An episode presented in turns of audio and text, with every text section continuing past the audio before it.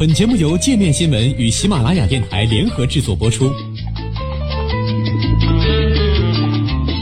界面新闻五百位 CEO 推荐的原创商业头条，天下商业盛宴尽在界面新闻。更多商业资讯，请关注界面新闻 APP。退群吃惊，日本要为金氏文化付出外交代价吗？日本政府本周向管理鲸类资源的国际捕鲸委员会通报要退群。退群后，日本将从明年七月起重启商业捕鲸，海域仅限日本近海和专属经济区，捕捞对象包括小须鲸、赛鲸和布氏鲸。对于此次罕见的退群举动，共同社报道说，虽然日本政府计划今后向全球呼吁尊重多样的饮食文化，但作为巨期之一的日本退出国际合作框架的情况十分少见，难免被批评为轻视与国际社会的关系。也有评论人士指出，之所以选这三种鲸进行捕捞，是因为有科学依据显示其数量丰富，政府认为不易受到国际社会批评。日本人使用鲸肉的历史呢十分久远，早在七世纪和八世纪就有关于日本人食鲸肉的文字记载。二战后，面对饥荒的威胁，日本捕鲸食鲸在二十世纪五十年代到六十年代到达巅峰，日本人对鲸鱼蛋白的依赖度一度达到了百分之七十。除了作为食物原料，鲸鱼的脂肪和皮也具有商业价值，衍生出了提炼、加工等相关产业。同时，日本是一个严重依赖渔业资源的国家，捕鲸还具有人与鲸鱼争夺渔业资源的含义。在日本人看来，蓝鳍金枪鱼、秋刀鱼和乌贼等都是鲸鱼的食物，禁止捕杀鲸鱼就会减少日本餐桌上其他种类生鱼片的供应。因此，日本人认为放开商业捕鲸会给日本渔业发展带来利好。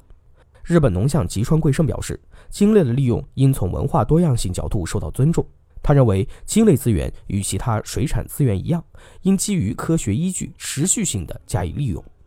日本于1951年加入 IWC，并一直以商业目的实施捕鲸。随着欧美的环保意识提高，IWC 于1982年决定暂时停止商业捕鲸，并于1986年正式通过《全球禁止捕鲸公约》。日本从一九八八年四月起终止了商业捕鲸活动，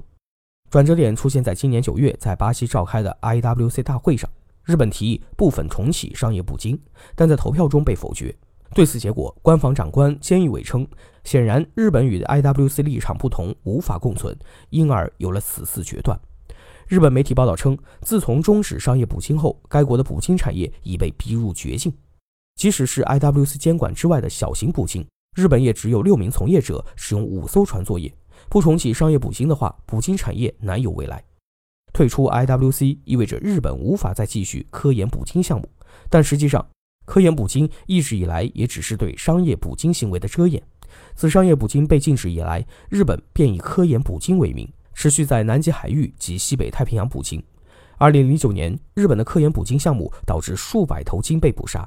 真正的科研捕鲸并不需要杀死鲸鱼以达到研究目的，可以从鲸脱落的皮肤、鲸脂和粪便采集样本。科学家们甚至可以在鲸通过气孔喷气时采集样本做病原体检测。国际爱护动物基金会的一份报告称，科研捕鲸许可是一个巨大的漏洞。所谓的科研捕鲸和科学毫不相干。报道称，申请国只需要自行核准科研捕鲸许可是否通过。换言之，日本批准本国的科研捕鲸许可，而不需要任何外部审查，也不需要做出解释。除了日本，世界上公开公允捕鲸的国家还包括挪威和冰岛。实际上，仍留在 IWC 内部的挪威才是真正的全球头号捕鲸杀手。挪威直至1993年一直遵守国际捕鲸委员会的捕鲸禁令，但通过利用捕鲸规范国际公约中的一个漏洞，挪威不再遵守1982年的商业捕鲸禁令，恢复捕杀小须鲸。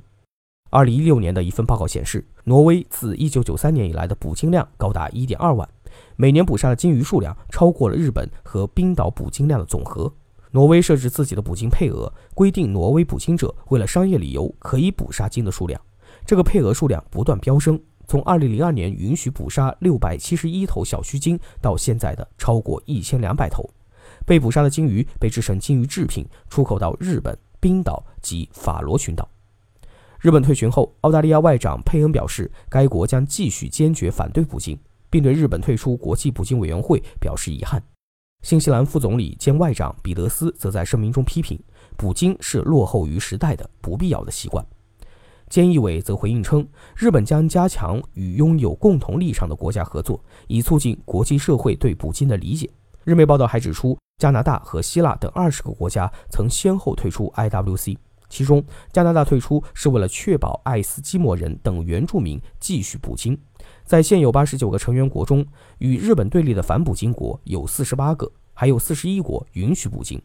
退出 IWC 虽然并不会导致日本在世界上就这一问题陷入完全孤立，但依然可能影响该国的外交。